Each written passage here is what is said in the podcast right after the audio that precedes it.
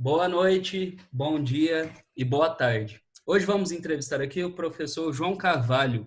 Ele é de Belo Horizonte e militante pelo PCB. João, em primeiro momento eu gostaria que o senhor se apresentasse aí para a galera que ainda não te conhece. Então, para quem não me conhece, meu nome é João Carvalho, eu sou historiador de formação, sou militante do Partido Comunista Brasileiro, sou cofundador, junto com outros camaradas, do podcast chamado Revolu Show, tenho também um canal no YouTube chamado Assim Disse o João, e também tem um podcast chamado Decréptos, que é um podcast de humor que é relativamente famoso na, na internet.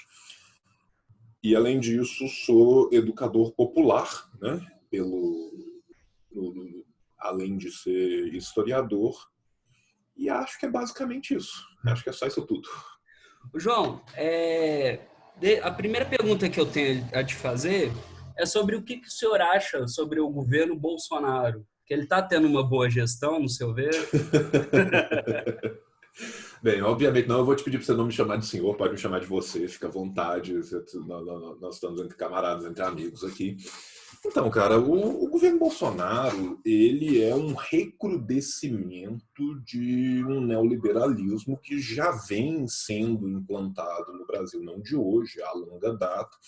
Né? Boa parte dos movimentos que hoje em dia estão sendo aprofundados e agudizados tanto depois do golpe pelo governo Temer como pela gestão do governo Jair Bolsonaro, já haviam começado a acontecer mesmo no segundo governo da Dilma, né?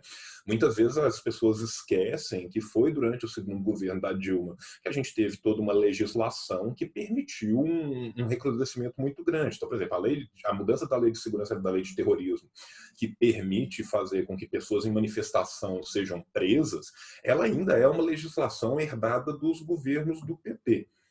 Né? Desde o começo, né, os governos do PT foram cada vez flertando mais com o centro e depois com a direita, né? A gente tem que pensar que Michel Temer era o vice da Dilma. Ele não apareceu do nada, uma bela da manhã, ele não estava passando na rua e alguém puxou ele com, com um guarda-chuva e colocou ele dentro do Planalto. Ele era o vice. Lembrando também que o próprio Lula teve como seu vice um vice do Partido Liberal. Né? Se você tenta servir ao povo e aos empresários ao mesmo tempo, um dos dois não está sendo servido. E uma dica não é o empresário, é o povo. Né? Então, assim, na verdade, o que a gente vê com o governo do Jair Messias Bolsonaro é, um, é uma agudização, um aprofundamento de algo que, infelizmente, foi gestado em uma longa duração. Algo que, inclusive, na história do Brasil é algo recorrente. Né? Se a gente for pensar os governos de esquerda, de centro-esquerda, que nunca se pautaram em ser governos revolucionários, que sempre tentaram, de alguma forma, fazer uma mediação e uma conciliação de classe com a burguesia que estava no poder, esses governos foram, ao longo da história brasileira, paulatinamente sendo afastados por essa própria burguesia, uma vez que eles não mais serviam, e sendo substituídos por governo de direita. A gente teve isso antes da ditadura militar empresarial né, quando o Jango é afastado e a ditadura militar e empresarial, e é sempre muito importante a gente lembrar que ela não foi só uma ditadura militar, era uma ditadura militar e empresarial, ou seja, o empresariado, a burguesia brasileira estava, esteve, se manteve ao lado dessa ditadura durante todo esse tempo. Isso já tinha acontecido, e isso voltou a acontecer no final dos governos do PT, exatamente porque os governos do PT optaram por uma inserção de boa parte da população, não por um prisma de mesmo da cidadania dentro de um suposto Estado democrático burguês. Né? Essas pessoas foram inseridas pelo prisma simplesmente do consumo. Né? É muito laudável, é muito importante, é muito meritório. A gente não vai tirar o mérito de ter tirado 20 milhões de pessoas debaixo da linha da pobreza, porque, por exemplo, os governos liberais, como clássicos como o do Fernando Henrique, não fizeram isso. Né? Você é muito novo, você não vai se lembrar disso que você era uma criança, mas é, a verdade é que no Jornal Nacional, na época do Fernando Henrique, ainda tinha flagelado a seca. Tinha gente descendo do Nordeste de pau de arara e morrendo de fome. Né? Então, assim, você teve ao longo dos governos do PT mais de 20 milhões de pessoas que saíram debaixo da linha da pobreza e tiveram, de fato, alguma dignidade. O problema é como que essas pessoas foram inseridas. As pessoas foram inseridas no mercado simplesmente por um prisma do consumo. E essas pessoas foram muitas vezes despolitizadas. O governo do, do, do PT, que, o que nos incomoda na esquerda revolucionária do governo, dos governos do PT, não, não é o que o governo do PT fez, é tudo aquilo que ele deixou de fazer. Uhum. Né? Lembrando aqui que eu sou militante do PCB, o PCB fechou causa com o governo do Lula no seu primeiro governo. Isso que eu ia e logo falar. depois, quando o, o governo do PT se mostrou um governo pronto a conciliar classes e pronto a entregar de mão beijada tudo aquilo que se esperava que fosse ser feito para o trabalhador, para tentar manter a burguesia calma e tranquila, nós, desde o começo, notamos que aquilo tinha um fim muito claro. Né? Qual que é o problema dessas ideias de pauta mínima?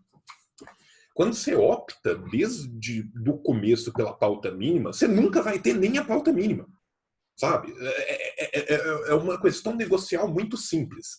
Se eu chego para você e falo assim, olha, o mínimo que eu estou disposto a receber por isso aqui é 5, você não vai virar para mim e falar assim, então beleza, toma seus 5 aí, seja feliz. Você vai virar para mim 3, 2,5. E aí você vai acabar recebendo 3,5, 4. Então, assim, a pauta mínima ela já entrega de mão beijada por muito menos algo que poderia ser muito mais. O governo, os governos do PT, eles foram governos de pauta mínima para os trabalhadores quando tiveram as pautas. Uhum. Porque, infelizmente, houve um abandono muito grande de boa parte daquelas pessoas que levaram esses governos a serem eleitos. Então, assim, a questão indígena, a questão ecossocial, mesmo a questão das minorias LGBTQI dentro do, dos governos do PT ficou muito aquém do que qualquer pessoa de esquerda gostaria que tivesse acontecido.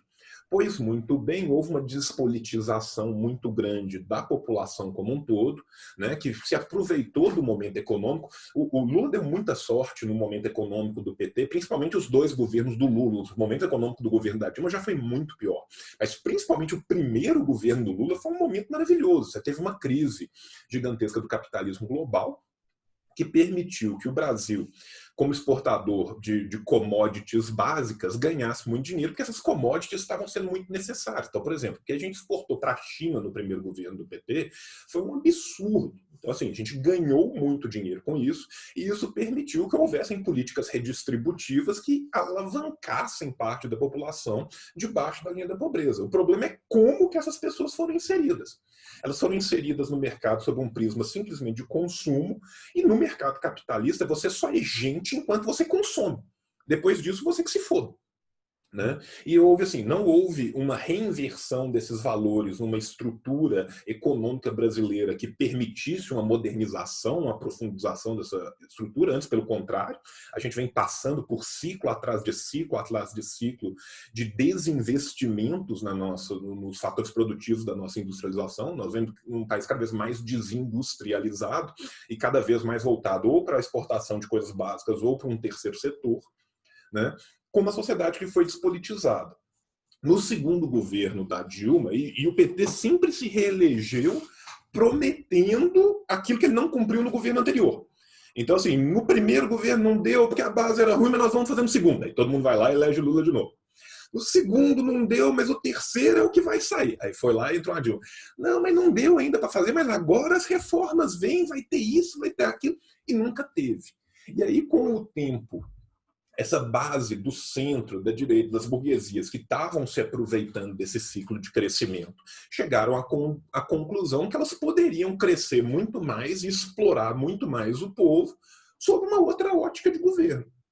Isso leva à, à, erosão da base de apoio do governo do PT, que levou ao golpe, que por sua vez entra o Michel Temer.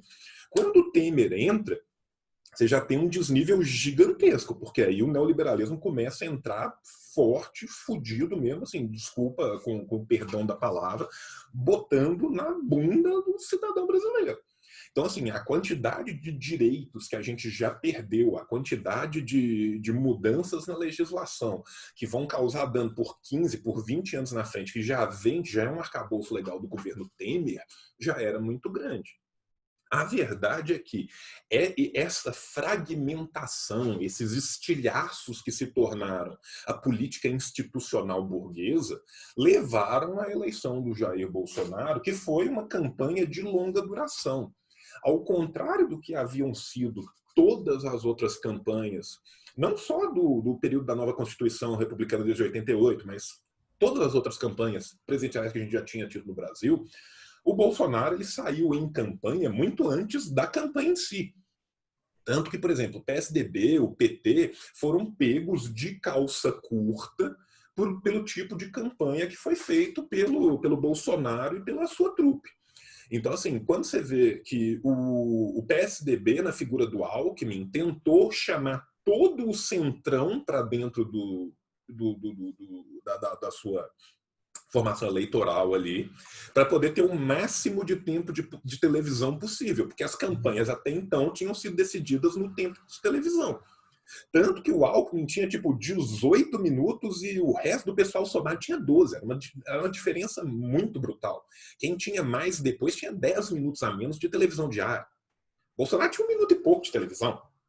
Sabe? Então, assim, as campanhas tradicionalmente eram pautadas nisso os partidos políticos tradicionais, lê-se o PT e o PSDB principalmente, que mesmo durante os governos em que o PT teve no Executivo Federal, PT e PSDB foram as duas grandes forças da política brasileira e nos grandes estados eles iam se alternando no poder. Esses partidos não conseguiram ver essa mudança que estava acontecendo e eles foram brutalmente surpreendidos. Tanto que é muito triste a gente pensar da eleição do Bolsonaro, que a gente não pôde nem celebrar a morte do PSDB. Porque o PSDB morreu naquela eleição e a gente não pode celebrar isso porque veio algo muito pior. A gest... Houve a gestação de um protofascismo muito pior. Né? E isso só foi possível exatamente por causa dessa despolitização da sociedade e dessa queda do consumo e da entrada econômica, porque aquelas pessoas que tinham sido inseridas nessa sociedade, aqueles 20 e poucos milhões de pessoas que tinham saído debaixo da linha da pobreza, votaram em sua esmagadora maioria em Jair Messias Bolsonaro. Quando você pega os gráficos de São Paulo, do Rio, de Belo Horizonte, de Brasília, de todos os estados aonde não somente foi eleito Bolsonaro, mas também foram eleitos governadores de direita e de extrema direita, nós temos nosso caso aqui com o Zema. Quem que sabe? Gente, nós que somos do interior, eu sou de Pompéu. Nós que somos do interior conhecemos o Zema por causa da Eletrozema. Conhecemos o Zema por causa do, do, do, do, do posto de gasolina.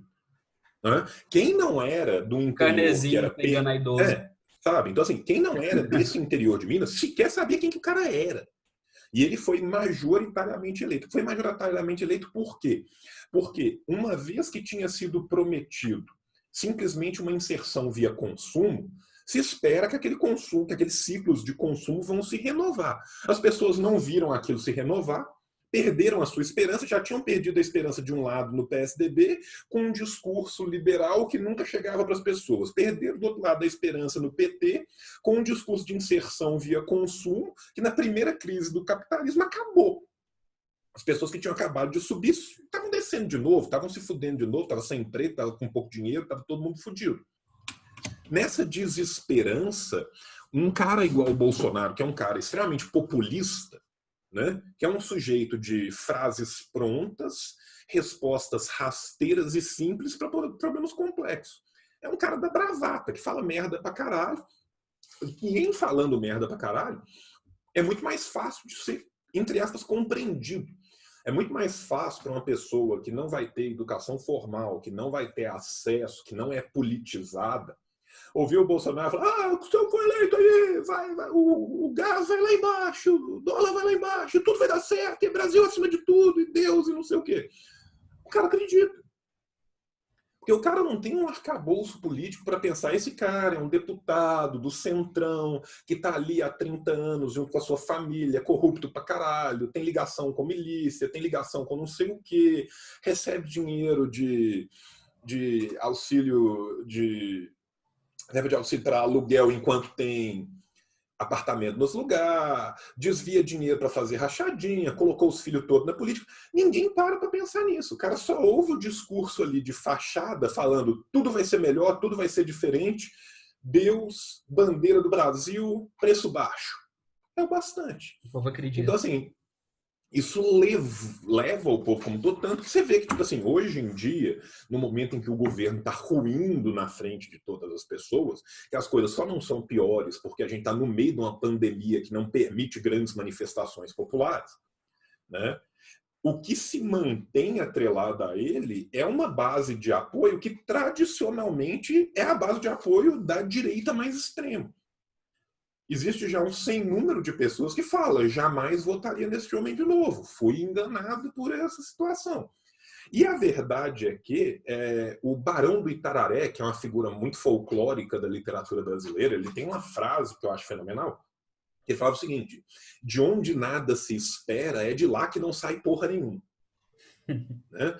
Então, assim, qualquer um que tenha visto a longa carreira do Bolsonaro, não fazendo merda nenhuma, em momento nenhum da sua vida política. Nós estamos falando de um sujeito que passou três décadas, três décadas. Gente, 30 anos é coisa pra caralho. Você não viveu 30 anos. A maioria das pessoas que estará nos vendo no YouTube não viveu 30 anos. O cara passou 30 anos dentro do Congresso sem conseguir fazer porra nenhuma sequer conseguiu criar um arcabouço legal ou auxiliar as pessoas que ele dizia representar. No caso, os militares, os policiais militares, bombeiros militares, e, e todo mundo que elegia ele tradicionalmente no Rio. Né? Lembrando que o homem é um ex-militar expulso da corporação, né? e que sempre se elegeu com base numa pauta conservadora e numa pauta voltada para a área de segurança se quer forjar um arcabouço legal, arranjar uma estrutura melhor de salário, uma estrutura melhor de lei que protegesse o profissional que trabalhasse na, hora, na área, não fez nada. Em 30 anos, o homem não fez nada a não ser eleger os próprios filhos e locupletar-se da máquina pública. Esse homem está mamando nas tetas da, da União há três décadas e pôs os seus filhos também para mamar nas tetas da União. Qual que é a grande contribuição política dos filhos Bolsonaro, do, dos filhos do Bolsonaro nos lugares onde eles passaram? Nenhuma. Eles foram eleitos porque eles têm o nome Bolsonaro no sobrenome. Verdade. Sabe? Então, assim, é, é, um cara que se enfeudou, se encastelou na máquina pública e nunca tinha feito nada. Teve uma campanha que foi uma campanha brutalmente ilegal, né? Hoje em dia está muito claro como que foram feitos os disparos de WhatsApp, todo esse tipo de coisa que foi usado na campanha, que é patentemente ilegal. Então foi uma campanha que se utilizou dessas ferramentas, lembrando que se utilizou dessas ferramentas com auxílio vindo do estrangeiro. Né? Nós estamos falando aqui do Stephen Bannon, da Cambridge Analytica, que fez isso pelo Trump, fez isso pelo Boris Johnson, fez isso aqui também pelo Bolsonaro. Então, assim, é, isso foi algo de caso pensado. E isso foi pago pelo grupo de empresários que apoiam o Bolsonaro. Por quê? O que, que essas pessoas ganham em troca disso? A quebra dos direitos dos trabalhadores e a possibilidade de explorá-los ainda mais. O resto que tinha sobrado de CLT, o resto que tinha sobrado de legislação que protegia os trabalhadores, vem sendo atacado. Enquanto a gente está gravando isso aqui hoje, está sendo votado no Senado Federal do Brasil um projeto de lei para privatizar a água. O único país no mundo que já teve essa brilhante ideia e levou isso adiante foi o Chile. E o Chile hoje em dia está com o povo na rua com um quebra-pau do caralho, exatamente porque o Chile foi um laboratório do neoliberalismo sob a ditadura de Pinochet. Lembrando que Guedes, que é o nosso atual ministro da Economia, trabalhava na parte econômica da ditadura do Pinochet. Ou seja, não é que ele está tendo uma grande, brilhante ideia que ele nunca pensou na vida e está fazendo isso aqui a primeira vez, não.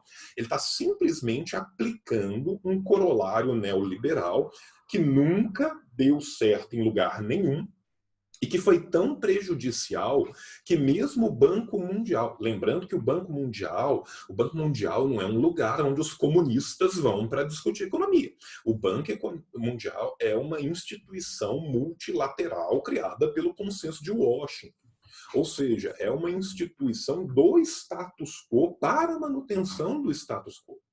E mesmo assim, o próprio Banco Mundial já disse, para quem quisesse ver, deixou escrito: este tipo de sistema econômico não funciona. E é inclusive prejudicial para a manutenção do status quo, porque existe um tempo que você consegue matar a galinha que produz os ovos de ouro e ela continua botando ovo. Depois de um tempo, ela para de botar ovo. A verdade é que nós estamos num momento aonde está se batendo na galinha para tirar tudo que ela tem e depois alguém preocupa em salvar essa galinha de um jeito ou de outro. Então, assim, você pediu para eu te fazer uma, eu responder uma coisa, eu dei uma volta no mundo para te responder. Pode ficar à vontade. Mas a verdade é que, assim, não tem como. É, é todo mundo pode estar tá triste com o governo Bolsonaro. Todo mundo pode estar tá puto com o governo Bolsonaro. O que ninguém neste planeta pode estar é surpreso. Você pode ter, sentir decepção, você pode ficar puto, você pode sentir qualquer coisa. Você só não pode ficar surpreso. Porque não está sendo feito nada além do que já se esperava que fosse feito. E sendo feito da pior forma possível. Porque venhamos e convenhamos, tem, tem uma hora ali que é Larry, Curly Moe. São, é só pateta, né? O, o pessoal, assim, além de tudo, é brutalmente incompetente para fazer as merdas. Fosse o governo Jair Bolsonaro permeado por pessoas mais competentes para fazer o mal que ele se planeja fazer, talvez ainda fosse muito pior do que é de certa forma, a, a, a, de certa forma, a incompetência geral do governo é, é, é, é, também vem do seu amadorismo. E vem do amadorismo por isso, gente. Essas pessoas nunca tiveram antes numa condição de poder. Sabe? É, é muito diferente, por exemplo, quando, por exemplo, um partido igual o PSDB, que está há 25 anos em São Paulo, vai lá e ganha São Paulo de novo. Os caras têm 20 e tantos anos que eles estão dentro da máquina pública. Eles sabem o que, que eles têm que fazer, como que eles têm que fazer, de que jeito que eles têm que fazer, por onde que precisa passar. Existe todo um conhecimento, existe todo um know-how para fazer o que o partido se pretende fazer. O Bolsonaro não são caras do Centrão, que eram deputados minúsculos. Gente, o Bolsonaro já teve em praticamente todos os partidos do Centrão. O Bolsonaro já teve umas oito, nove legendas diferentes e atualmente nem legenda não tem. Né? Então, assim, é, é um cara que passou pulando... Brasil, né? Como é. Então, assim, um cara que passou pulando por todos os pequenos partidos do Centrão, nunca teve poder nenhum, sempre foi um deputado menor do Centrão, quase que um deputado caricato, gente. Quem cresceu o Bolsonaro como figura pública no Brasil foi a Luciana Jimenez e o CQC. O Bolsonaro era um cara que, vamos colocar aí, 2015, 2014 ele só era conhecido ou por quem acompanha muito política, quem é muito hardcore de acompanhar a política, ou quem fosse do Rio de Janeiro. Quem não fosse do Rio de Janeiro, ou quem não acompanhasse política de uma forma quase profissional, não conhecia. Bolsonaro foi aparecer para a grande mídia falando merda no Super Pop e falando merda no CQC. E no caso de família e no caso família. Então, assim, e foi literalmente a partir disso que ele se apercebeu que ele tinha, de fato, um vácuo de poder para crescer. E esse vácuo de poder foi criado por essa despolitização e, às vezes, por uma questão de uma ultrapolítica de, de, de criar mitos que não existiam. Então, por exemplo, o Reinaldo Azevedo, analista liberal, que hoje em dia passa o dia inteiro batendo no Bolsonaro, devia ter mais amor com o filho dele. Porque ele foi um dos que ajudou a gestar esse canalha no poder. Quando o Reinaldo Azevedo, junto com Merval Pereira e outros caras, começaram a criar o arquétipo do Petralha, porque o Petralha ele é praticamente um arquétipo junguiano, é uma coisa de louco. Né? Quem que é o Petralha? O Petralha não existe, mas ele é uma força na sociedade e ele faz tudo de ruim e tudo de podre, é o Petralha. E do outro lado, na, nas eleições, por exemplo, foi criada uma distensão como se fosse muito diferente o PT e o PSDB, como se fossem dois extremos gigantescos de, de, de, que não tivessem nada um com o outro. Como se PT e PSDB não viessem gentilmente trocando os espaços de poder dentro da nova República Brasileira há mais de 20 anos. Em todos os grandes estados que o PT e o PSDB foram se trocando, nas prefeituras das capitais, depois nos governos, foram governos complementares um dos outros. Se você for pensar o que foi o governo do Lula, do ponto de vista econômico, os dois primeiros governos do Lula são um continuismo do governo do FHC.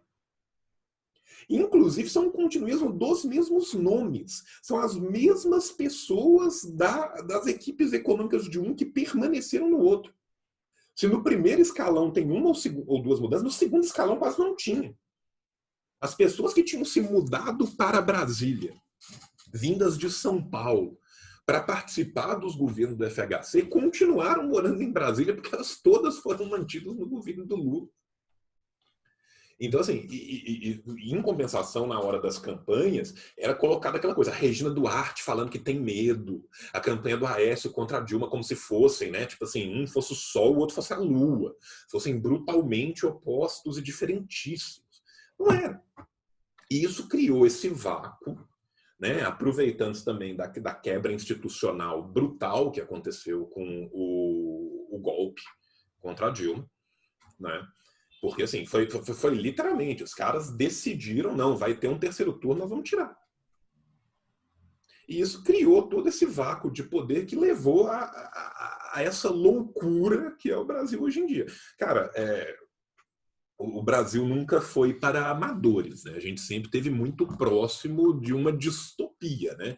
O Brasil é aquela coisa que você fala assim, pô, um roteirista de, de, de série da HBO teria dificuldade de escrever as coisas que acontecem no Brasil. O ano de 2020, então, meu amigo, se você for pensar que, tipo, a filha do Olavo de Carvalho estava tomando um suco de laranja na porta do em, Atibaia, onde o Lula teve todos os seus problemas, na porta do sítio do advogado do filho do presidente, porque ela delatou que o Queiroz estava lá dentro. Cara, se você for pensar nisso pela novela, qual novelista brasileiro conseguiria escrever uma novela com tantos idas e vindas, tantas montanhas russas igual isso? Então, assim, mas a verdade é que isso aconteceu por uma sequência de eventos que é historicamente analisável. Uhum. Né? João, é, uma pergunta que eu gostaria muito de fazer: o PCB ele sempre se mostrou como um partido comunista. Outros partidos, outros partidos que têm muito em comum com o PCB, eles de vez em quando eles se esbarram na palavra socialismo. Nunca aconteceu o mesmo com o PCB. Você acredita que isso é é, só a palavra muda e acreditam na mesma coisa ou você realmente acredita que tem uma assim, olha é, é aquela coisa eu, eu, eu, prefiro falar do meu do que falar dos outros né? Até por eu não ser dos outros partidos não vou querer aqui cometer injustiça com outros camaradas. Agora venhamos e convenhamos existem no Brasil diversos partidos e, e movimentos que são comunistas tá o, o PCB é um deles. O PCB é um partido comunista marxista-leninista. Tá? Assim como nós tem o PCR, que é o Partido Comunista Revolucionário, que é um partido comunista marxista-leninista, o PSTU, o PCO são partidos trotskistas, que estão dentro do marxismo tanto quanto nós estamos. Agora, são linhas diferentes. O que o PCB não é, por exemplo, é um partido de correntes. Né? É muito diferente um partido que é centralizado de um partido que tem, tem suas correntes. Então, por exemplo, assim, o PSOL. Dentro do PSOL você tem correntes que são trotskistas e você tem correntes que são praticamente social-democratas. Né? Estão, estão, estão ali na centro-esquerda, bem mais para o centro do que para a centro-esquerda.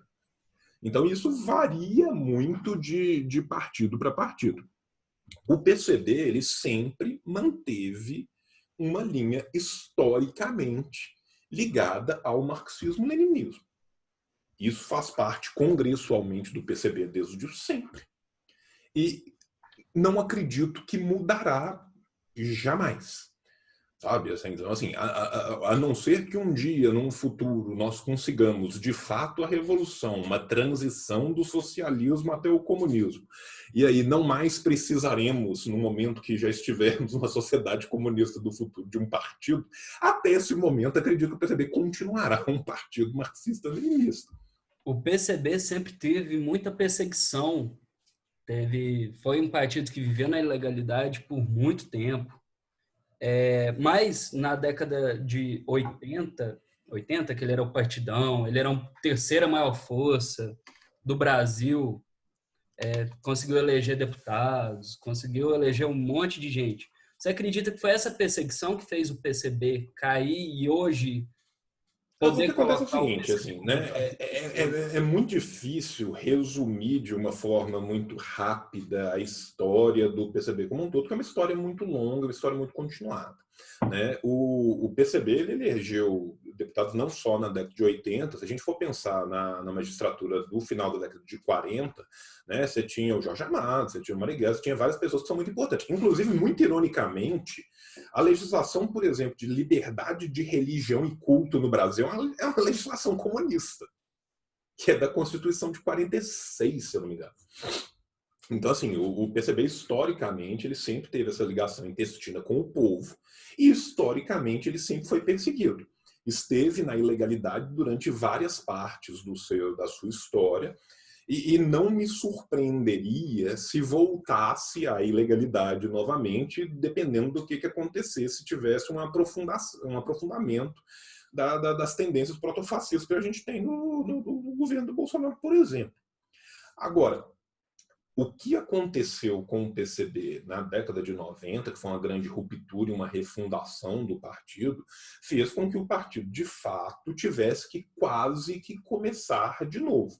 Todos os militantes históricos do PCB que participaram dessa reconstrução do partido sabem muito bem pelo que, que o partido passou na década de 90. Então, assim, o partido foi, foi realmente uma política de terra arrasada quando teve a ruptura e, assim, para ter ideia, assim, levaram tudo, levaram os livros e as cadeiras, sabe? Não sobrou o móvel para mobiliar o, o, a sala. Estava crescendo muito também o PT, né? O PT cresceu Sim. muito na época. O, o, PT cresceu muito na época, e assim, o PT na época ainda tinha dentro, congressualmente dentro do partido, uma visão muito mais. Uma visão revolucionária que hoje em dia não tem.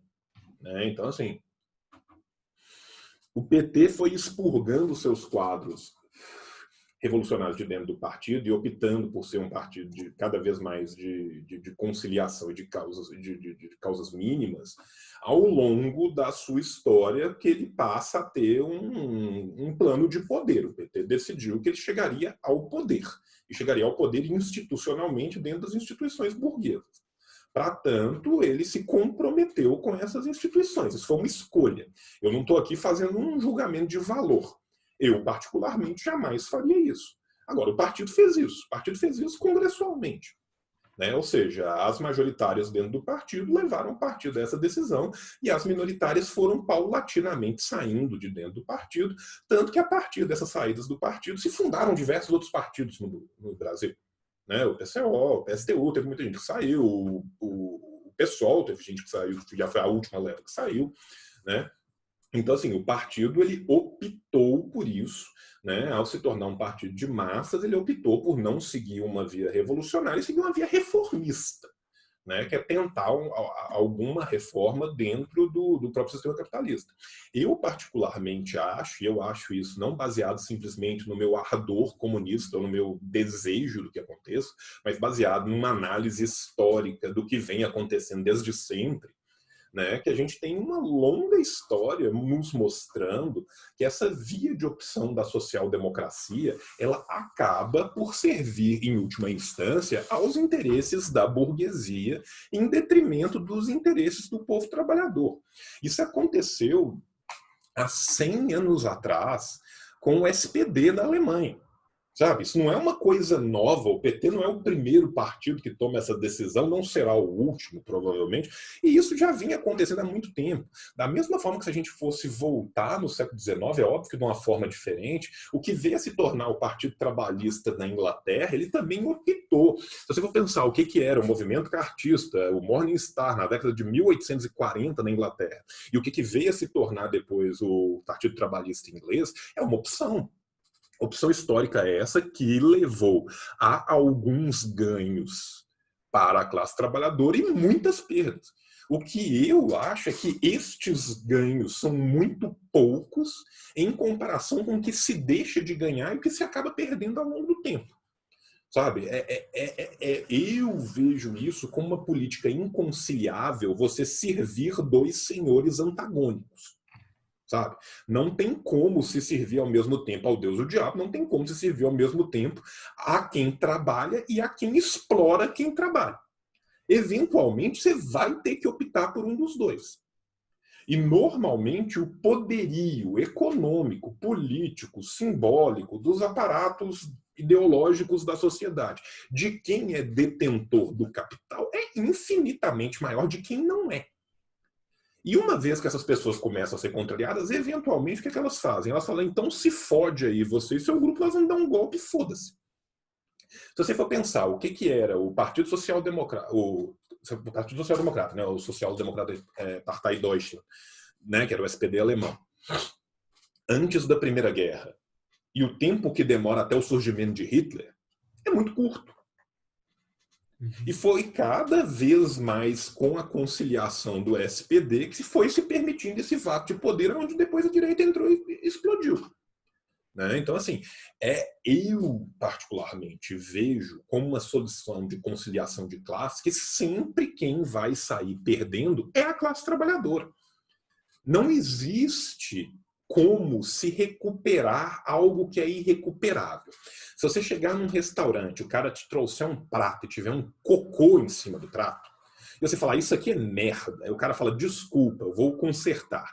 E aí ele coloca confete, raspa um queijo, coloca azeite, continua sendo merda. Sabe? Então, assim, o capitalismo é um prato de merda. Não adianta eu confeitá-lo muito bem, eu, eu, cozinhar essa merda com técnicas maravilhosas, que em última instância você continua tendo que comer merda. Sabe? Então, assim, este é o meu problema com essa solução conciliadora de classes. O PCB nunca conciliou classes.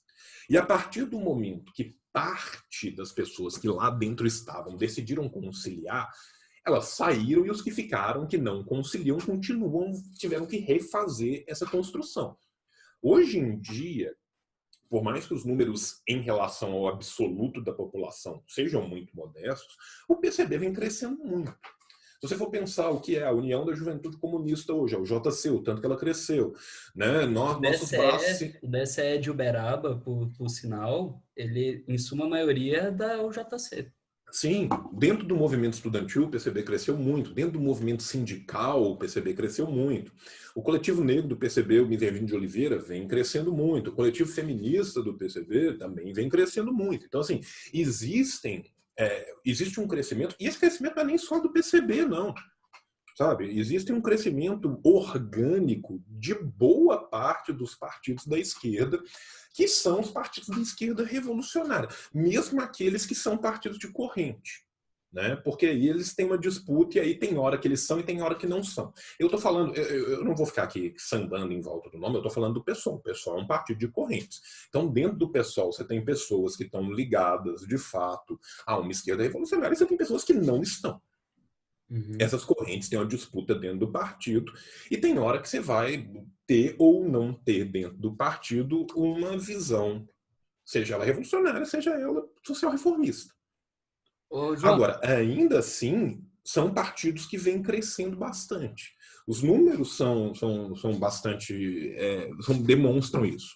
Porém, no caso de um partido de correntes, como é o caso do PSOL, o que eu vejo é a possibilidade de, a médio prazo, acontecer algo muito similar com o que aconteceu com o PT.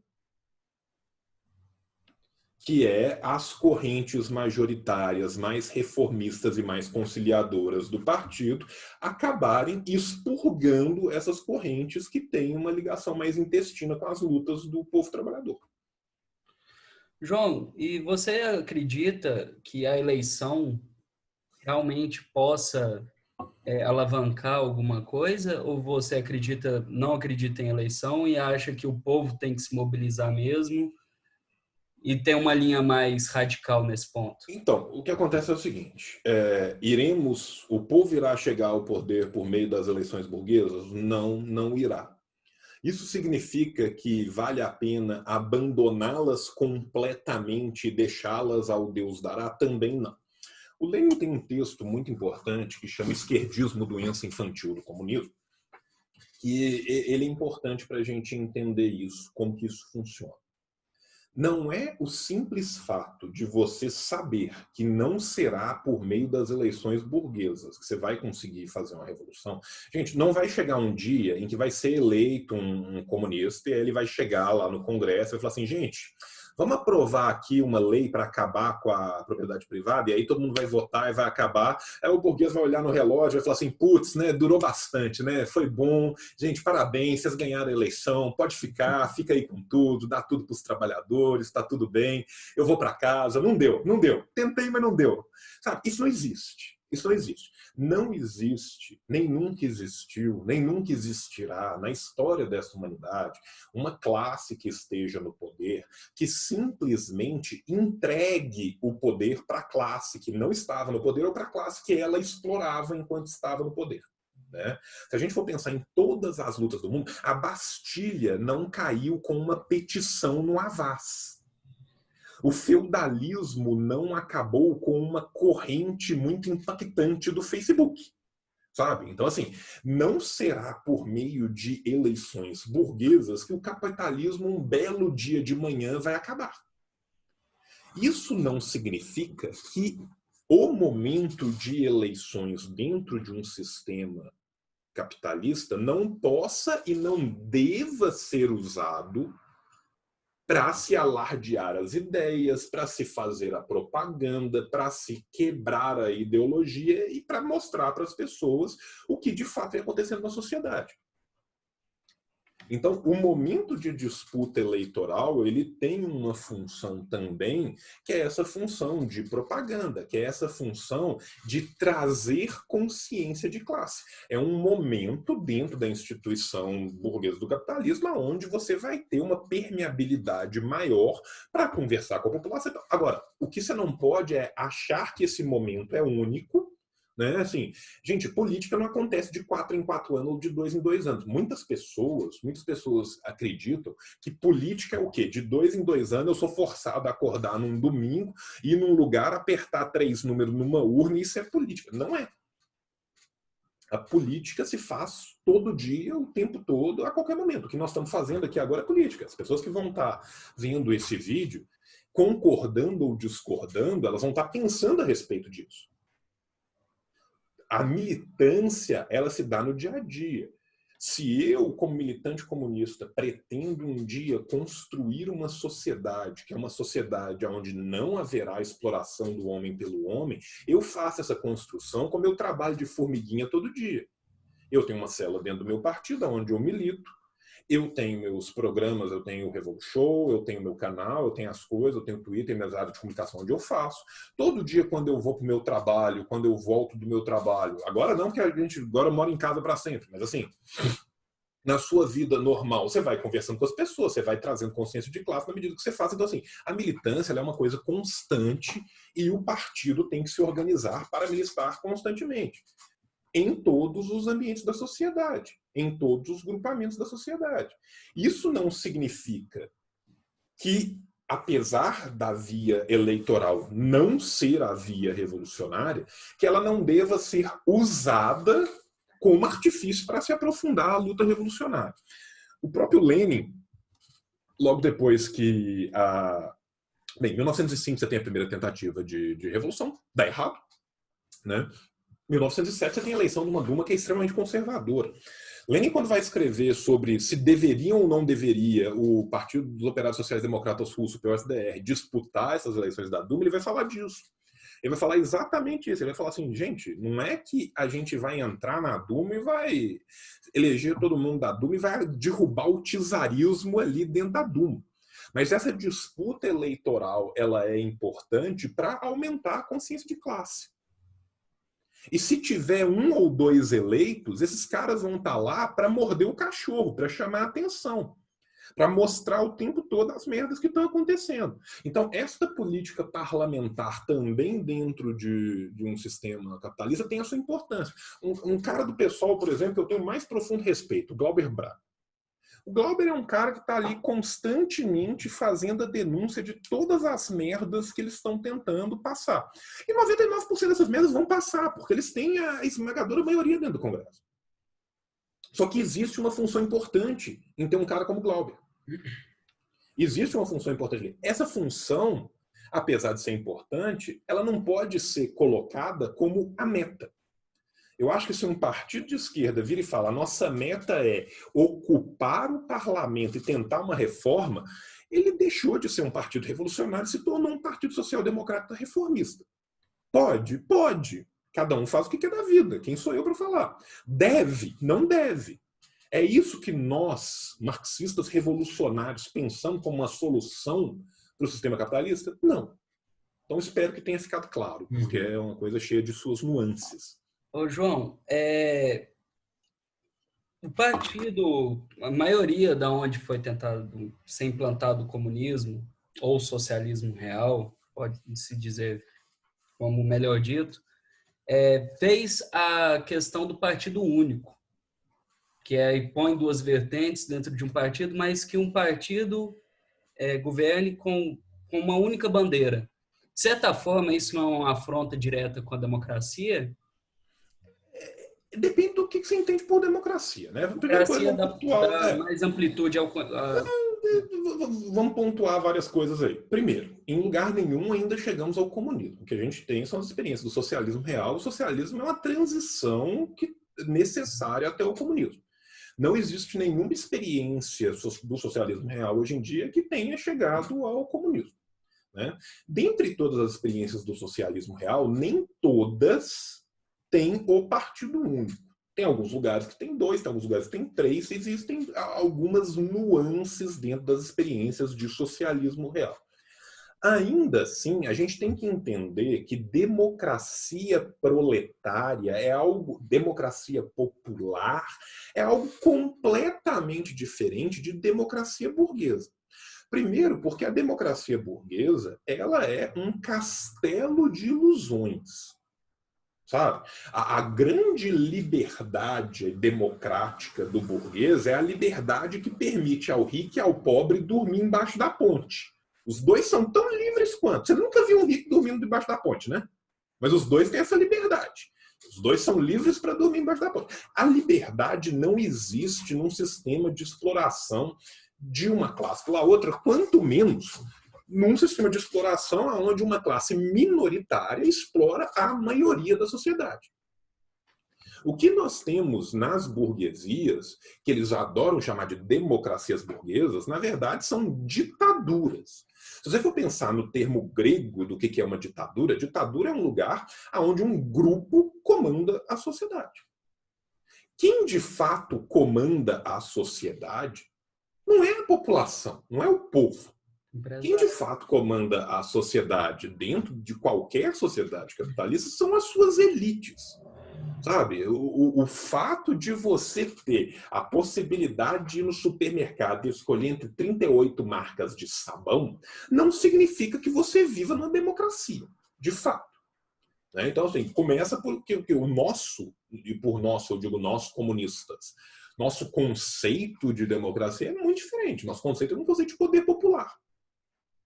O poder popular, sendo exercido pelo Partido do Povo, para mim é uma democracia popular. Então, para mim, isso aumenta a questão democrática que não existia sobre um sistema burguês.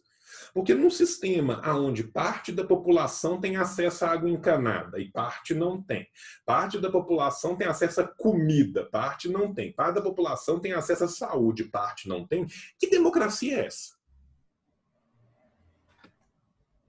Então, assim, sobre a bandeira das supostas liberdades do cidadão, que na verdade é o cidadão burguês, porque assim, se esconde o povo com letra P maiúscula, o grande grupo de pessoas, a maioria da sociedade, sobre a falsa ideia de que o povo é livre.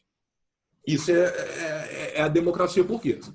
A democracia burguesa esconde a realidade, que a esmagadora maioria da sua sociedade está passando um perrengue do caralho. Mal, mal está sobrevivendo. Mal, mal tem acesso ao mínimo para se manter vivo. Sobre a falsa ideia de um idealismo, de um céu ideal de liberdade, igualdade fraternidade, que não existe ali. Nem liberdade, fraternidade muito menos, igualdade nem perto.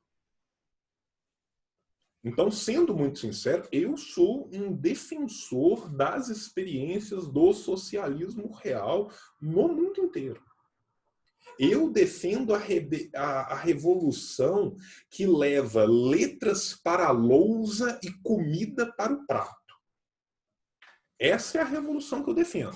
Eu defendo a revolução que vai dar vacina nas crianças, ensinar as pessoas a lerem e escrever, dar pleno emprego, dar moradia, dar saúde, da educação, da, da segurança. Sabe? Então, assim, é, é aquela frase clássica do, do, do, liberal do Manhattan Connection falando que só tem três coisas que funcionam em Cuba, sabe? Saúde, educação e, e segurança. Que, onde que saúde, educação e segurança funcionam? No é. Brasil, você pode falar que saúde, educação e segurança funcionam? Não. Então, assim, que democracia é essa? Sabe? Por exemplo, assim, você pega Estados Unidos, vamos pegar, né? Tipo assim, grande exemplo para todo mundo ocidental da democracia, democracia norte-americana ou democracia francesa. A França tinha um império colonial até poucos anos atrás, fazia massacres constantes nesse império, fazia campo de concentração na Argélia. Hoje em dia, os imigrantes são todos cidadãos de segunda classe que vivem nos banlieues, que são as favelas em volta das grandes cidades. Que democracia é essa? Estados Unidos. Estados Unidos que se vende ao mundo inteiro como um exemplo da democracia e do liberalismo, é um Estado extremamente racista, é uma Herrenvolk-Democracia, é uma democracia do povo escolhido tem a maior população carcerária do planeta em termos absolutos e relativos. Ou seja, ninguém tem mais gente presa em números totais e ninguém tem uma porcentagem maior da sua população presa. E quando você vai pegar essas pessoas que estão dentro da cadeia e você vai ver qual que é o corte de raça e classe dessas pessoas, 85% delas são ou negros ou imigrantes. Que democracia é essa? Que democracia é uma democracia onde um terço da população, isso acontece nos Estados Unidos, depende de algum auxílio direto do governo, seja por voucher, seja em dinheiro, para poder se alimentar. Sabe? Então, assim, a verdade é que a existência das democracias burguesas, elas não passam de um véu ilusório que recobre uma realidade muito diferente. Eu acredito na democracia popular. João, é, temos pensadores trotskistas hoje em dia que fazem um repúdio muito a qualquer tentativa de socialismo que aconteceu depois da revolução com a morte de Lenin. Você acredita que que realmente tenha que ser escutado? O que, que você tem a dizer a pensadores trotskistas hoje atualmente? Não, eu não tenho nada a dizer especificamente aos pensadores trotskistas, mas eu discordo desta análise. E vou te falar por que, que eu discordo dessa análise. É, eu acho que a gente se mantém muito no campo. Todo mundo adora a revolução. Todo mundo odeia o dia depois da revolução. Apoiar uma revolução é fácil demais. Todo mundo apoia o cara que é explorado, que está se fudendo, quando ele está com a arma na mão, todo fudido. Agora, na hora que termina a revolução e que a revolução vence, Você tem que reconstruir um país inteiro. Você tem que reconstruir uma sociedade inteira, você tem que reconstruir as sociabilidades dessa sociedade inteira sobre novas bases e muitas vezes com o mundo inteiro tentando te fuder enquanto você faz isso. Não houve ainda no planeta algum lugar que teve uma revolução, fosse ela nacionalista, não precisava nem de ser socialista, marxista, revolucionária, não revoluções nacionalistas que falavam tudo que a gente quer é construir a nossa naçãozinha em paz, sem o império vir aqui e fuder a gente. Não precisa ser revolucionário, não precisa ser marxista revolucionário, não. Não teve ainda nenhuma que não tenha sido brutalmente atacada pelos poderes imperialistas todos esses países, na medida em que eles vão tentando reconstruir a sua sociedade, é cobrado deles algo que nunca é cobrado dos países capitalistas. A União das Repúblicas Socialistas Soviéticas caiu em 1990. De 1990 até 2020, terão morrido de fome no mundo por causas evitáveis, de fome, de doença, de falta de vacinação, de causas evitáveis, mais de 120 milhões de pessoas. Esses números são da ONU. O único lugar do mundo onde as pessoas vêm sendo catapultadas para fora da linha da pobreza vem sendo principalmente Vietnã e China, dois países do socialismo real. Ou seja, a esmagadora maioria desse mais de 100 milhões de mortes vem acontecendo sob a égide do capitalismo. Você não vê as pessoas cobrando o capitalismo essas mortes. Em compensação, do, de qualquer lugar que se tem uma revolução, se cobra um idealismo e uma pureza que nada pode dar errado.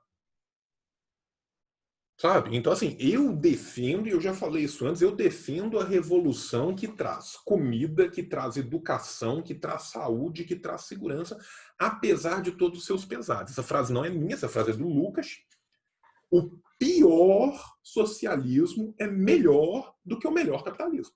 Uhum. João, é... a questão da internacionalização. E, e, desculpa, deixa eu só fazer uma última pontuação. Uhum. Isso não significa que não tenha erro. Isso não significa que você não tenha que fazer um balanço. Isso não significa que as pessoas não tenham cometido os erros. Isso significa que tem uma diferença enorme entre autocrítica e autofagia.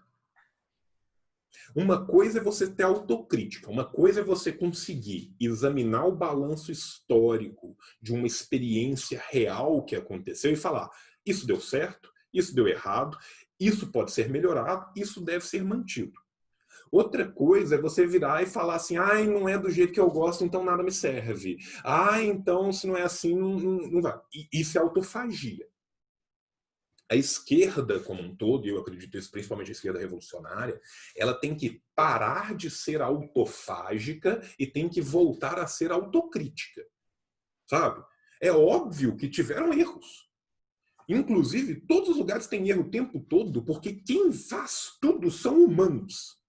Enquanto o ser humano for humano, ele vai fazer um rio de merda. Agora, isso não faz com que eu abandone todas as vitórias, e as vitórias são infinitamente superiores aos erros que são cometidos. Vou dar um exemplo de uma experiência que quase ninguém conhece, que é a experiência argelina depois da Revolução. A Argélia depois regrediu muito, abandonou completamente o socialismo. Mas os dez primeiros anos pós-Revolução Argelina foram anos que eles tentaram implantar o socialismo com as características deles. Nesses 10, a gente tem que pensar que era um país que tinha 9 milhões de pessoas, um milhão delas morreu na guerra, o país inteiro foi destruído por bomba, bomba de napalm, bomba do caralho a quatro, que você imaginar. Depois que a guerra terminou, um milhão de pessoas emigrou para fora do país, e quem sobrou teve que reconstruir essa merda toda do nada. Em 10 anos, eles conseguiram sair de um grau de alfabetização de 40% para 80% da população. Em 10 anos, eles conseguiram reconstruir o país, a economia, em cooperativas autogestionáveis. Isso é uma vitória gigantesca.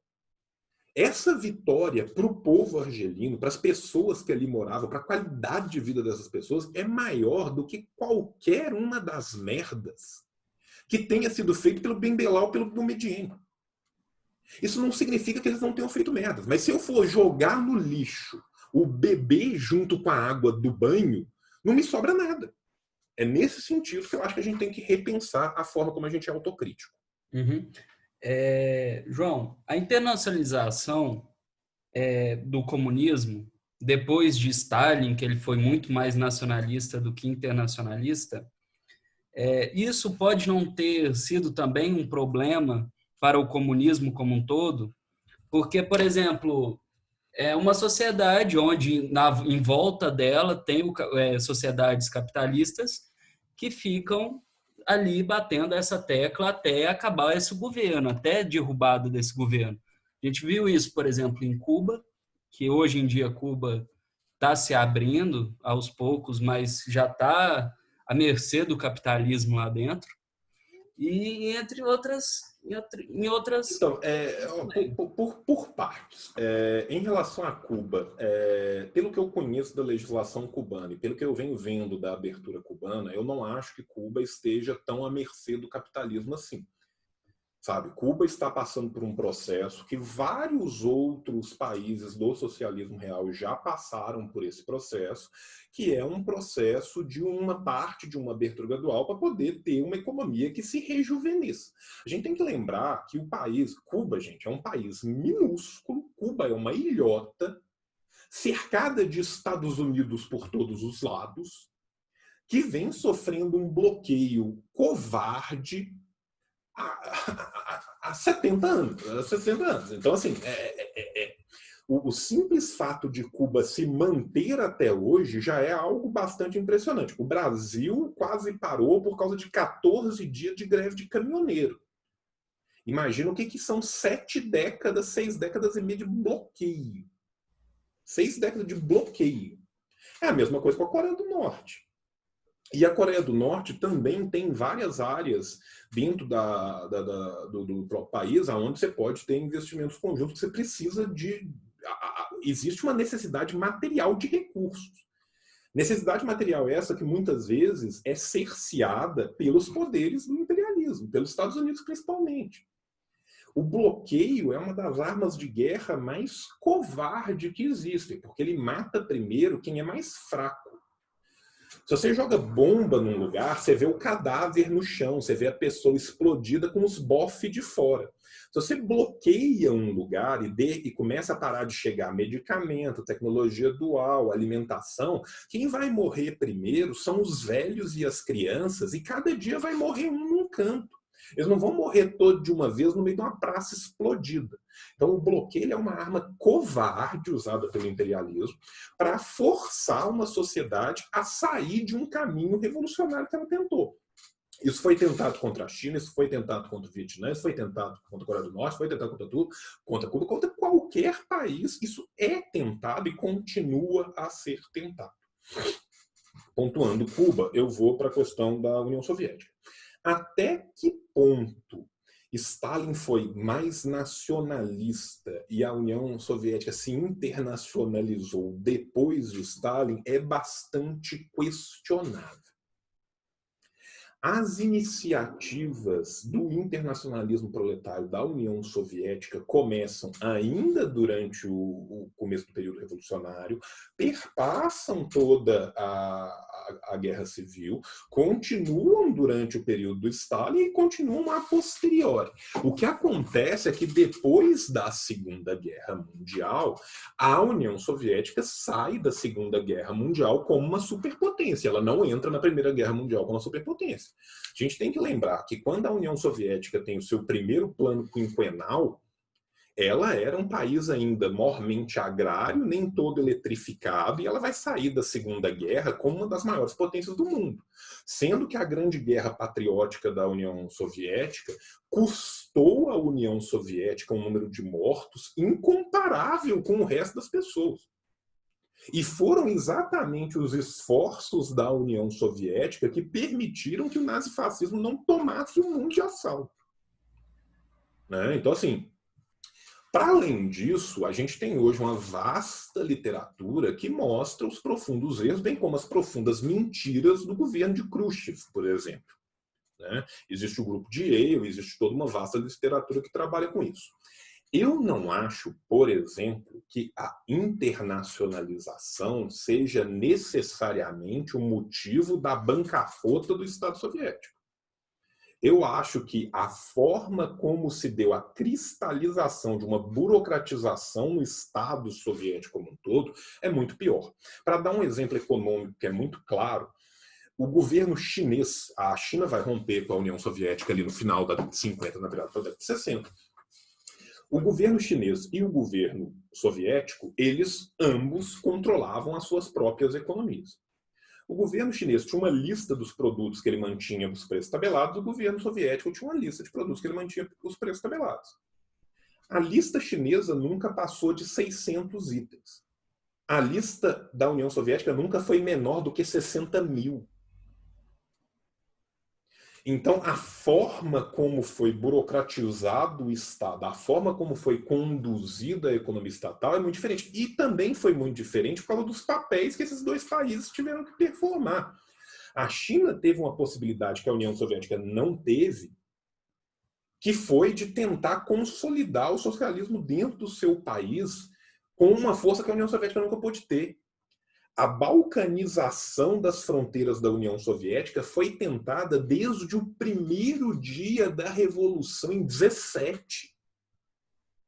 Do dia que a União Soviética começou a sua revolução ao dia que a bandeira vermelha desceu, foi tentada a destruição constante da União Soviética de dentro para fora e de fora para dentro. Para além disso, quando se emerge uma ordem é, bipolar no mundo, das, com as duas grandes superpotências, suas áreas de, de, de entorno, exigiu-se algo da União Soviética que ainda não foi exigido de nenhuma outra, de nenhum outro país do socialismo real. Então, para a gente entender esse processo histórico como ele foi, eu acho que a gente tem que entender também ele na sua completude. A gente tem que entender ele com todos os atores que estão envolvidos. Porque isso é um jogo que é um jogo multipolar, é um jogo que envolve vários atores, envolve vários interesses. Né? Ainda assim, a importância da União Soviética para a manutenção de diversas experiências do socialismo real foi fulcral. Se não fossem os aportes da União Soviética durante muito tempo, Cuba não teria se mantido. Se não fossem os aportes da União Soviética durante muito tempo, a mesma coisa pode ser dita do leste europeu. Um pouco menos da Coreia do Norte. A Coreia do Norte sempre soube trabalhar a sua diplomacia junto com a China, junto com outros países, mas, por exemplo, os países do leste europeu eram extremamente importantes para a economia da Coreia do Norte, enquanto houve o leste europeu sobre a bandeira comunista, sobre a bandeira do socialismo como um todo, socialismo real. Então, assim, a gente tem que entender como que essa geopolítica funcionava e o que, que isso levava os estados a fazer. Então, é óbvio que quando você está inserido num momento que, para além dos gastos naturais que você vai ter... Gente, é, é, as pessoas às vezes se esquecem o que, que era a Rússia antes da Revolução. A Rússia, antes da Revolução, era um país basicamente feudal, com 93% da população agrária, analfabeta, muito pouco eletrificado, mal cortado por rodovias, que foi catapultado em 30 anos para uma superpotência global. Os maiores crescimentos na história da contemporaneidade foram os dos países que entraram sob regimes do socialismo real. A China, quando termina sua guerra civil, era um dos três países mais pobres do mundo. A Indochina como um todo, Vietnã, Laos e Camboja, foram países que tinham sido colonizados duramente durante todo o século XIX, com tentativas já tendo sido feitas, inclusive no século XVIII, que no século XX tem que lutar contra três potências estrangeiras diferentes até conseguir sua liberdade. Hoje em dia, a economia do Vietnã é uma das economias que mais cresce no mundo e a economia do Laos vem seguindo os mesmos, os, os mesmos modelos. As vitórias do socialismo real são inegáveis. Só que a gente tem que entender também como que eles funcionaram dentro do, da égide do, do mundo no qual eles estavam inseridos. Então, eu acho que é importante a gente pontuar isso. A questão do. Por exemplo, Stalin mandou matar pessoas até do próprio partido, na época que ele assumiu o poder, pessoas que faziam crítica ao seu próprio governo. É, então, de certa parte, não tinha um lado autoritário pode se casar sim a um lado comunista também? Ou a gente tem que tentar desassociar as duas coisas? Ou é... não? Os processos de Moscou tiveram vários processos que são extremamente justos e tiveram vários processos que não foram justos. Uhum.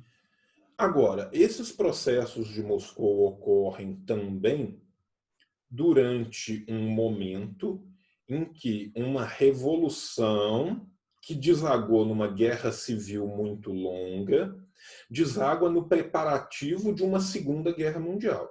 Quando a Rússia faz o seu primeiro plano quinquenal, na virada da década de 20 para a década de 30, esse plano ele é interrompido na metade para ser modificado para já começar um novo preparativo de guerra, vendo que a Segunda Guerra Mundial ia eclodir a qualquer momento.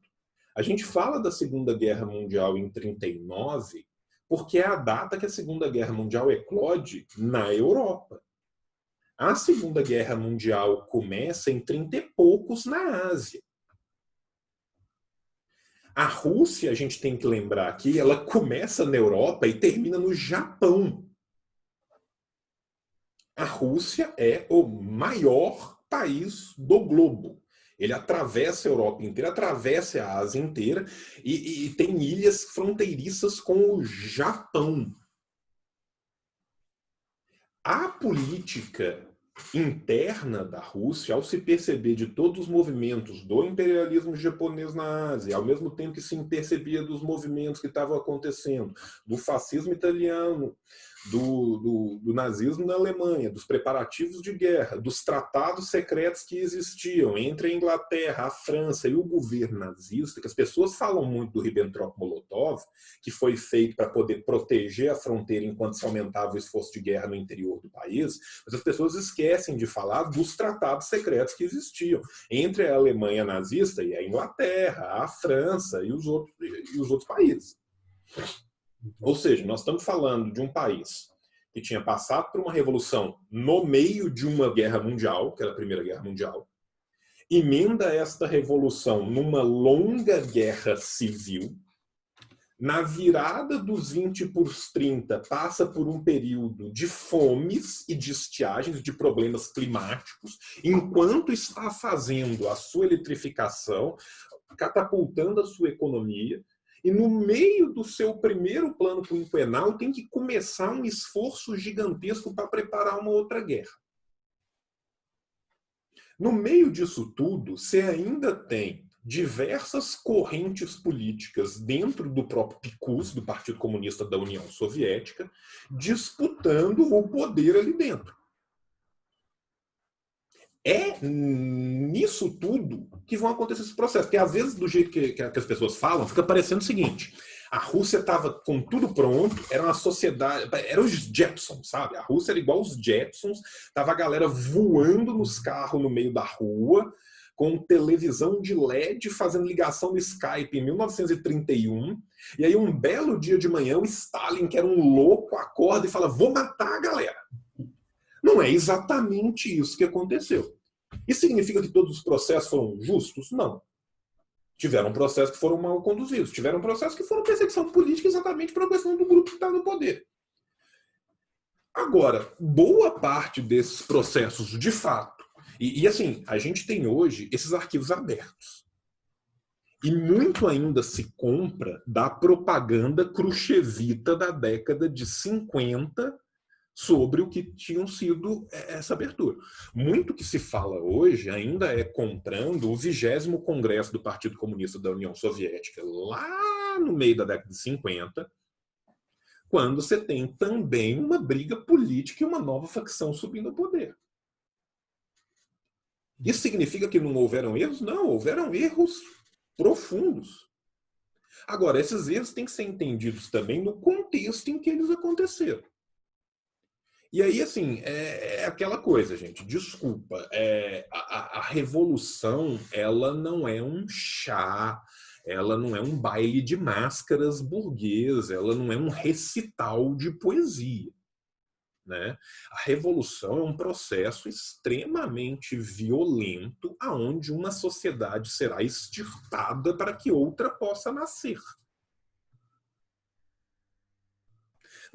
Eu não estou aqui querendo que ninguém tenha nenhuma é, ilusão em relação ao que é violência revolucionária. Quer saber o que é? Vai ler Engels, vai ler Mao Tse Tung, vai ler Fanon não existe este parto social. As pessoas não vão simplesmente chegar e falar assim, gente, agora é socialismo.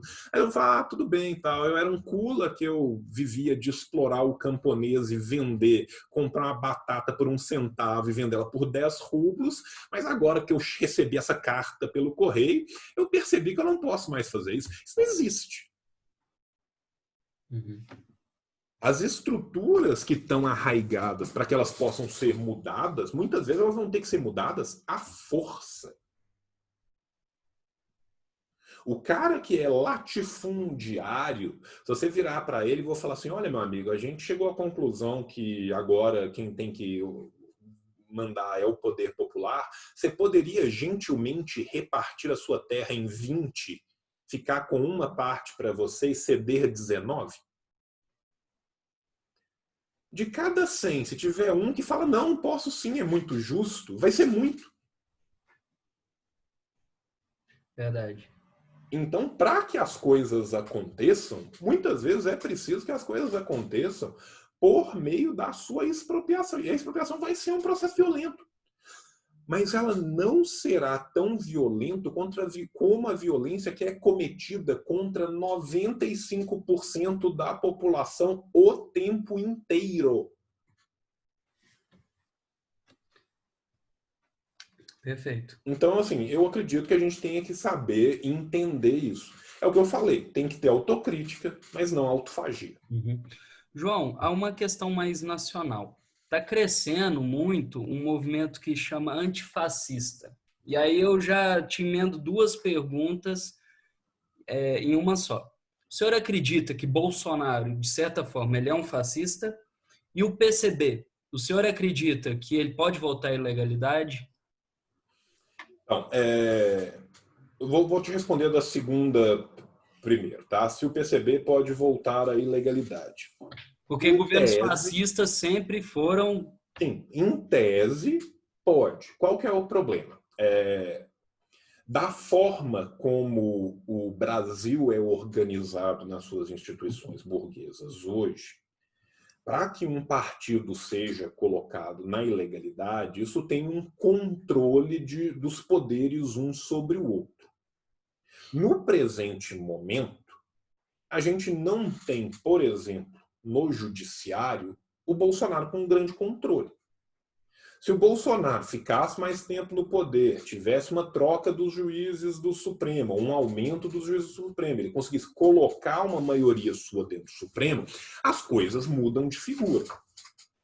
Ainda assim, se for pensar, hoje em dia, para você tomar uma medida, que é uma medida abertamente radical, que é colocar um partido na ilegalidade dentro mesmo do, do Congresso, você vai precisar de uma votação qualificada que hoje em dia não necessariamente se consegue para um tema que é tão menos importante do que outros para a agenda de aprofundamento neoliberal. A agenda de aprofundamento neoliberal ela se preocupa muito mais em cercear direito de trabalhador, aumentar o lucro, privatizar, conseguir dinheiro, do que propriamente arranjar um. tirar um partido de cena totalmente. Quanto mais os partidos da esquerda revolucionária, que hoje em dia sequer têm deputados no, no, no Congresso. Então, pode acontecer? Pode, porque absolutamente qualquer coisa pode acontecer, ainda mais na, na, na sociedade que a gente está vivendo e do jeito que as coisas vêm degringolando, para dar uma guinada para um lado ou para o outro em de um mês, tudo é possível. Eu acho que vai acontecer num futuro próximo? Não, não acho que vá. Voltando à sua primeira pergunta. É, eu já fiz alguns vídeos, alguma, alguns escritos falando sobre a questão do fascismo. Para quem tiver interesse, tem um dicionário marxista do Revolution onde eu falo de fascismo, tem um vídeo no meu canal onde eu falo de fascismo. O governo de Jair Bolsonaro, Bolsonaro tem diversos elementos do fascismo. Diversos. Vários deles. Mas eu, particularmente, ainda o considero protofascista. Protofascista. O que seria um protofascista? É um fascismo em vias de acontecer. É a gestação para que ele se torne totalmente e abertamente fascista. Para que ele se torne totalmente e abertamente fascista, ainda faltam várias coisas a acontecer. Uhum. Mas ele é um governo que caminha em direção a isso. Se ele não fosse barrado, se não tivesse movimentos da sociedade civil que o barrasse, se não tivesse a sua própria incompetência em lidar com o seu parlamento, que muitas vezes o barra, a própria natureza o barra. Né? Eles não, não somos nós, é Darwin quem está barrando essas pessoas. Se, se não tivesse isso, ele caminharia em direção a um regime abertamente fascista.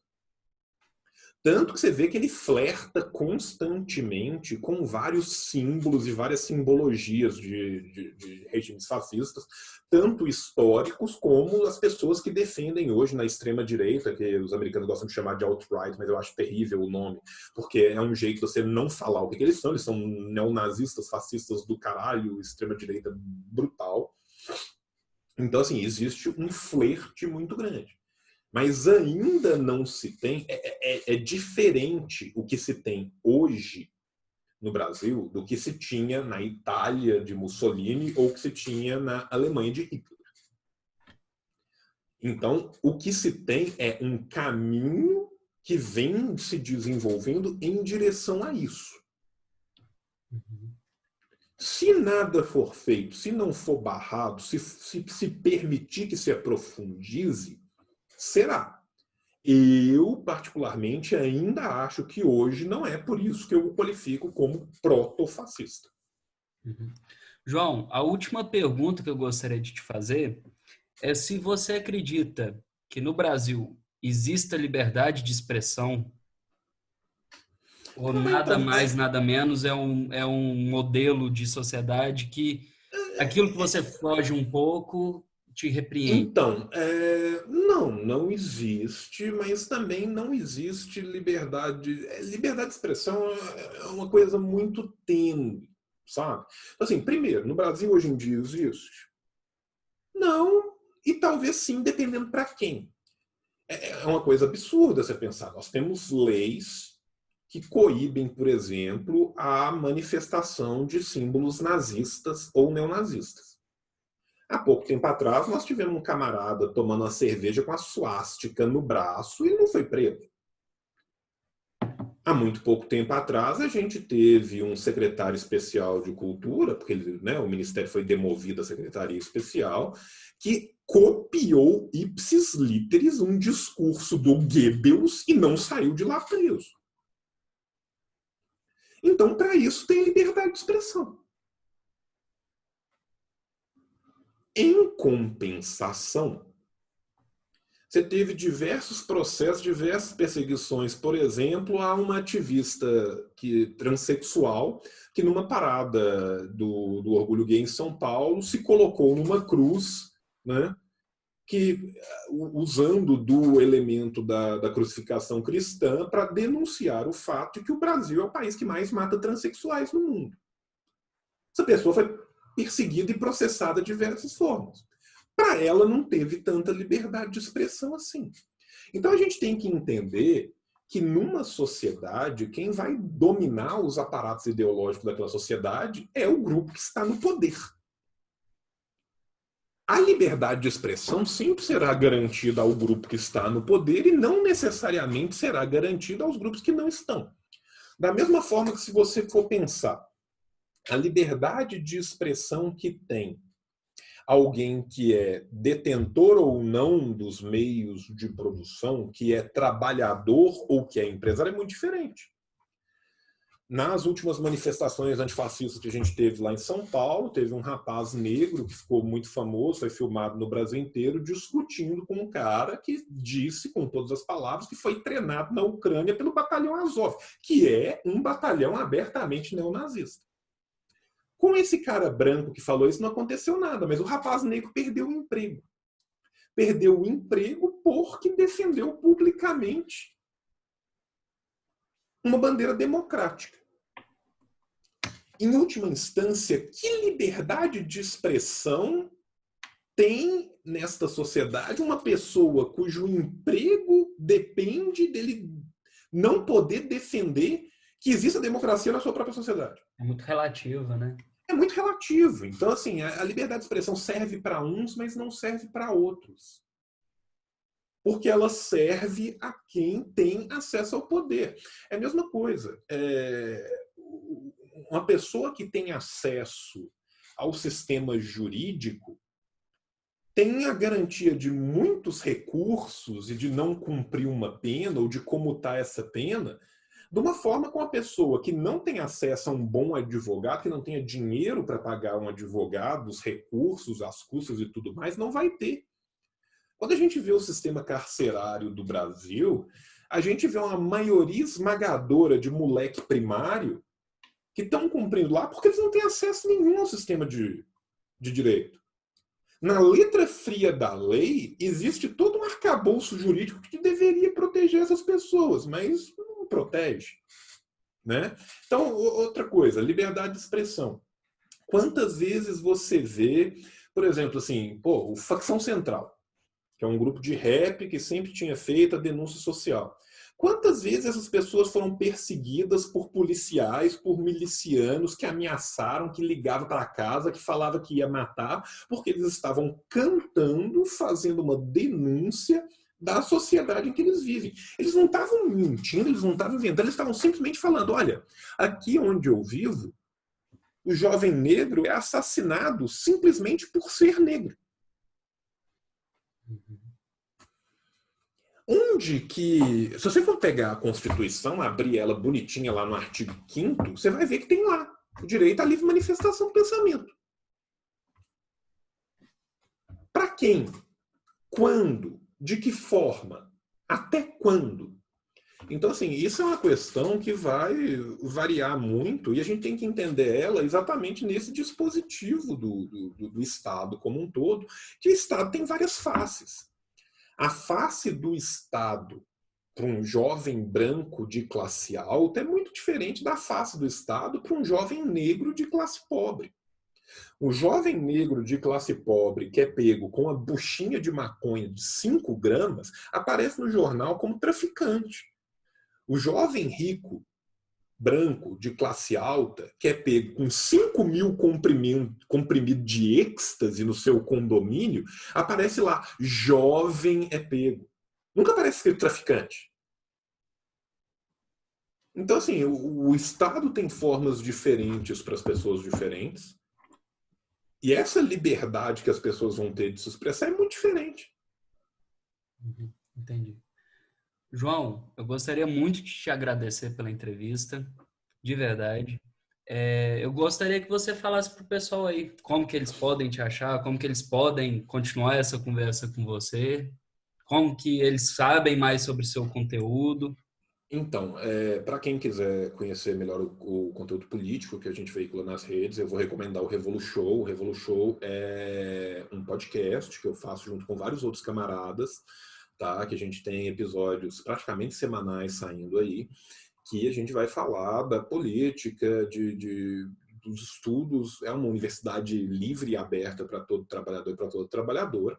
Quem quiser conhecer, é só procurar pelo Revolu Show, tá em qualquer agregador e tem o site do Revolu Show também.